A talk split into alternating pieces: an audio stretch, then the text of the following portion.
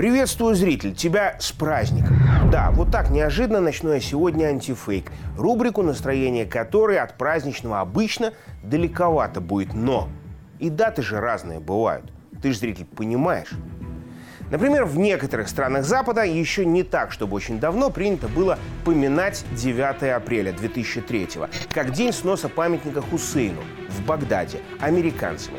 Такой вот первый из их многих день тамошней победы. Ихний был. Даром, что в последний, э, в смысле в крайний раз о выводе из Ирака Байден объявлял в середине 21 года. И с того времени оккупанты там официально расквартированы лишь для обучения, помощи и содействия в борьбе с ИГИЛ, которую сами же и воздвигли рукотворно. То есть днем победы в Ираке и не пахнет, но не суть.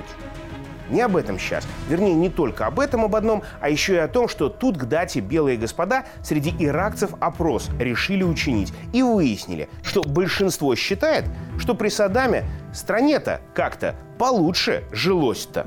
Вернее, иным вообще жилось, чем не все после оккупации похвастать могут.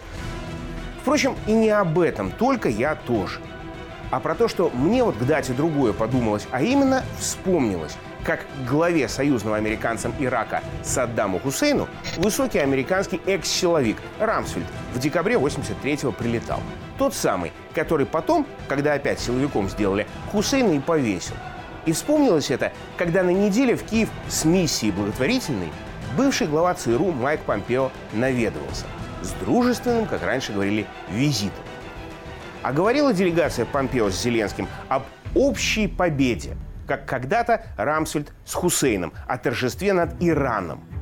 А вот зачем на самом деле Майк в Киев летал, нигде ни слова.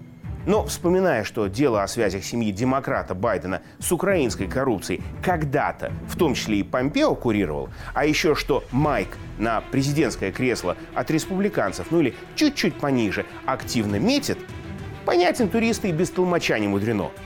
Кемскую волость от Украины американец требовал вряд ли.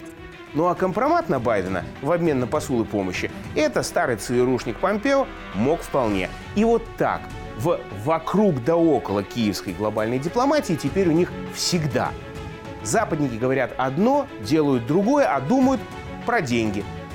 И про то, что союзника Хусейна, когда стало надо, они же и повесили, и даже памятник разрушили. А Зеленский Западу чем хуже будет?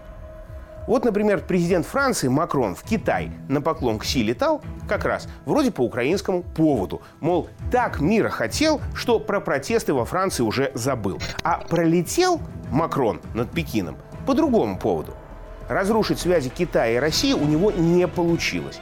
И даже то, что он с собой Урсулу фон дер Ляйен брал, можно, с одной стороны, трактовать, что без пожилой женщины Эммануэль уже не может, а с другой что для Запада именно эта часть миссии ценнее всего была. Правда, у фон дер Ляйен Си вообще не срослось. Ее даже с самолета по обычному, а не гостевому трапу спустили, чтобы место ей на земле поднебесной с подлета сразу указать.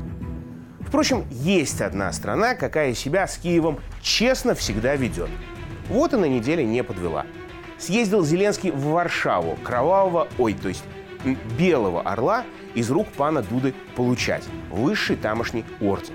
И в своей ответной речи подтвердил слова поляка, что скоро никаких границ между Польшей и Украиной не будет. Ибо незачем. И тут же в главной польской газете статья для тех, кто вдруг не понял.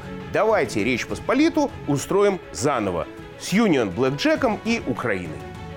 Тем более, что ранее в боевом листке Госдепа от хозяев обеих столиц уже отмашка была получена. Соединяйтесь один с другим как хотите, лишь бы борьбу до последнего вашего за наши, ну, то есть американские интересы, продолжили. Причем и войну с Россией, и с франко-германским союзом. Не каждый же раз, когда Вашингтону надо на союзный Берлин надавить, Северный поток американцам взрывать. Никаких потоков не напасешься. А общее в этих историях недели одно. Что бы ни говорили западные чины, а тем более дипломаты, даже, а вернее особенно союзникам, вассалам и сателлитам, это или самоубийственное предложение, от которого нельзя отказаться, или фейк, который это предложение чуть-чуть прикрывает. И об этом вассалам и сателлитам надо помнить. Тем более, что повод вспомнить есть. 9 апреля – день, когда Штаты разрушили памятник союзнику Саддаму, когда он перестал быть нужным. И именно это в праздничном антифейке вот точно не фейк.